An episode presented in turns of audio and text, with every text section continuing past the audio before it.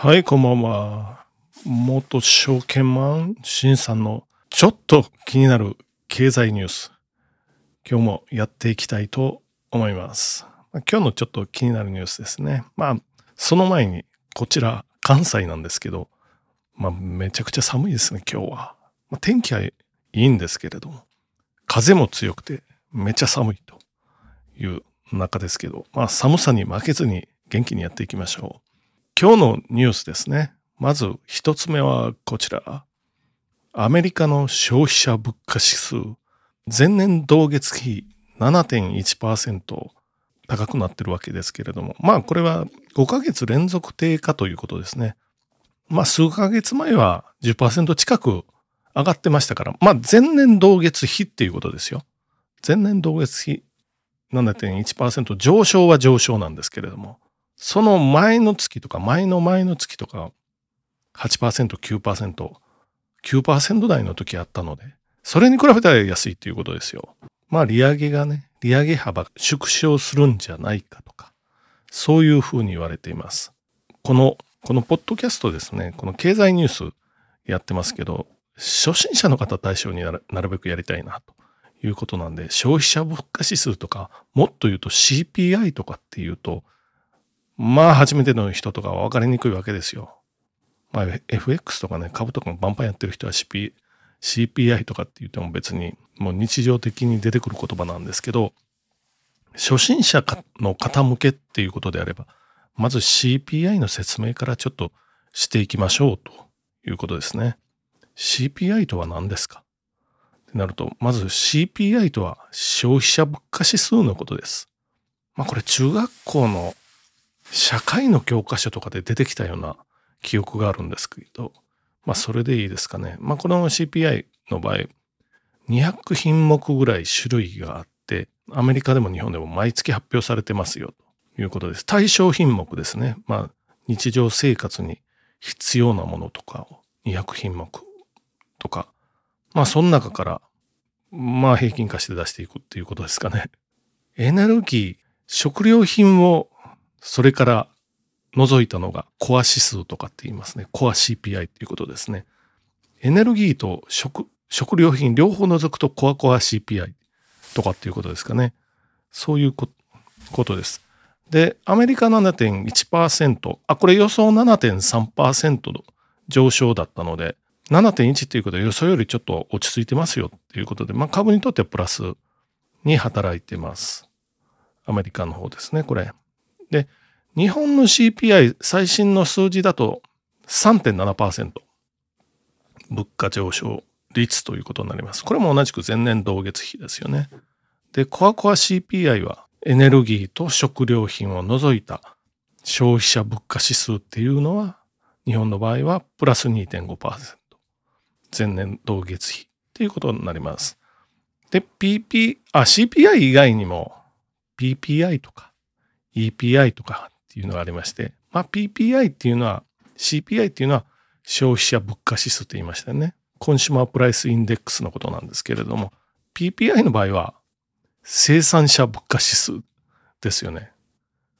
作る側の方ですね。EPI っていうのは輸入、輸入の物価指数。まあこういう数字も時々出てくるので、あ当然 CPI より PPI の方が低いというか、まあ、生産者の方なんでね、生産してから利益乗っけて売ってるので、消費者物価指数の方が高くなりますよ、当然。っていうことですね。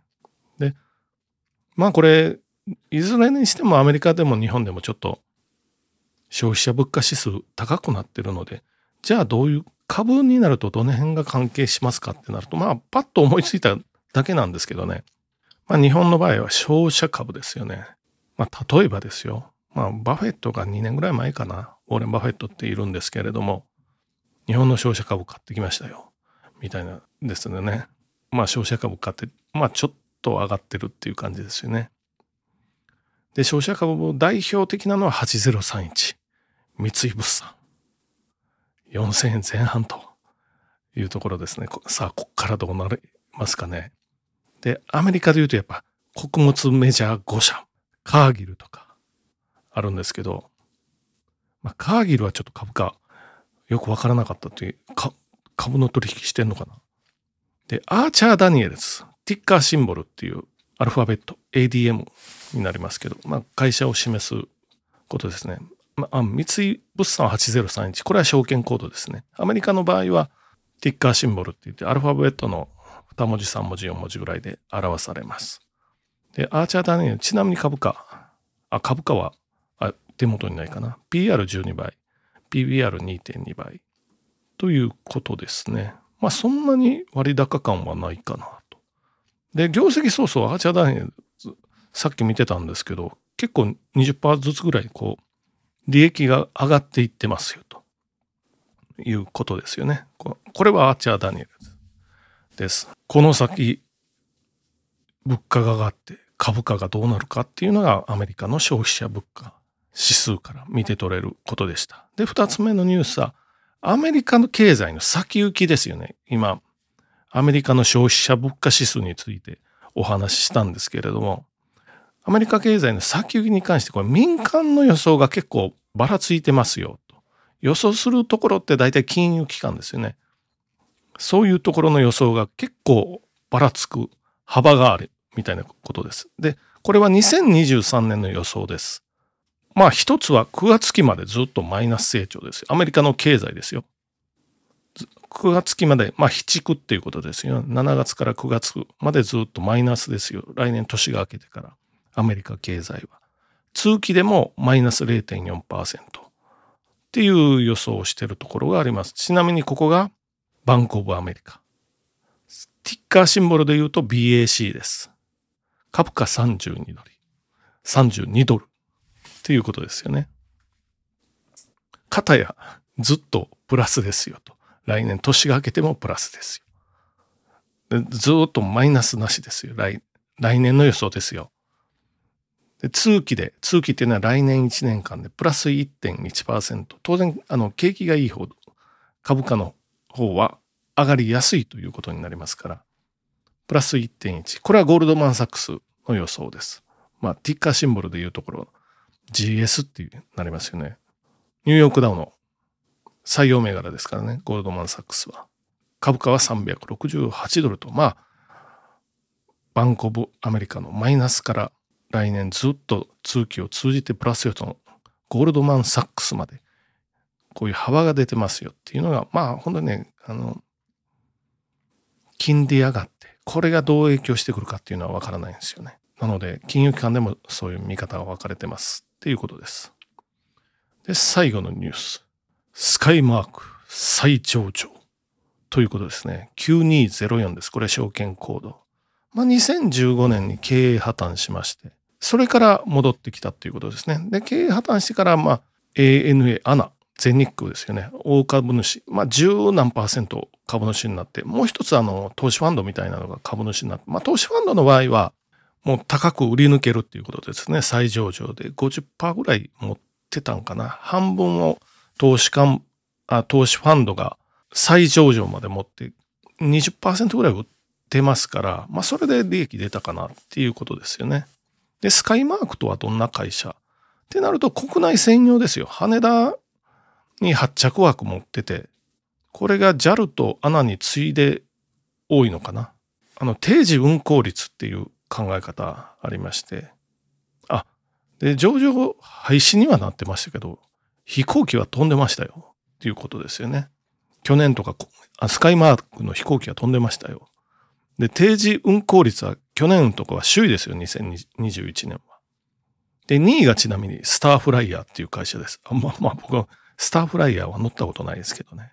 残念ながら最下位はピーチということです。まあピーチね、昔香港から帰ってくる時にピーチに乗って遅れて関空に着いて電車なくなりまして、あ、バス、バスなくなってますよ。みたいな、そういうのありましてね。で、朝まで関空で過ごしました。っていう、そういうちょっと苦い思い出があったりもします。で、2位のスタイフ、あ、スターフライヤー。えっ、ー、と、定時運行率2位ですね。結構率首位。あ、け、たくさん結婚するっていう意味じゃないですよ。あの、結婚しないっていうことで、首位ですね。っていうような、この航空業界ということですね。で、アナが大株主になってて、で、再上場、これは東証グロースですよね。4月に、あの、なんていうか、一部、二部とかあったのが、プライムとか、グロースとか、スタンダードとかにまた区分変更になってます。で、グログロースが一番上場基準が緩いです。例えば、株主150人でいいですよ。昔のがちょっとハードル高かったです。東証一部の方が。ちょっと今手元にないんですけど。なので、こういう株主優待とか、ああいうのを配って、株主数維持したいですよとかってやってますよね。で、グロスの基準、もう一つは、1000単位、1単位100株なんで、スカイマークの場合は、1000単位売買されてたらいいですよ。売買かな。それぐらい株主いたらいいですよっていうことですよね。で、時価総額、5億円以上。まあ、まあ、5億はあるでしょう。みたいな感じですよね。まあそういう、この150人1000単位5億円以上でグロースの基準を満たしますよ。ということで再上場になったかな。まあ、スカイマークもね、高級路線というか、普通のあの、JAL とか ANA のような一般の路線と、あと、ピーチとかの低価格路線のどちらでもない真ん中の路線ですよね。ANA とかのサービスをしながら、まあ、安くやってますよっていうようなそういう路線です。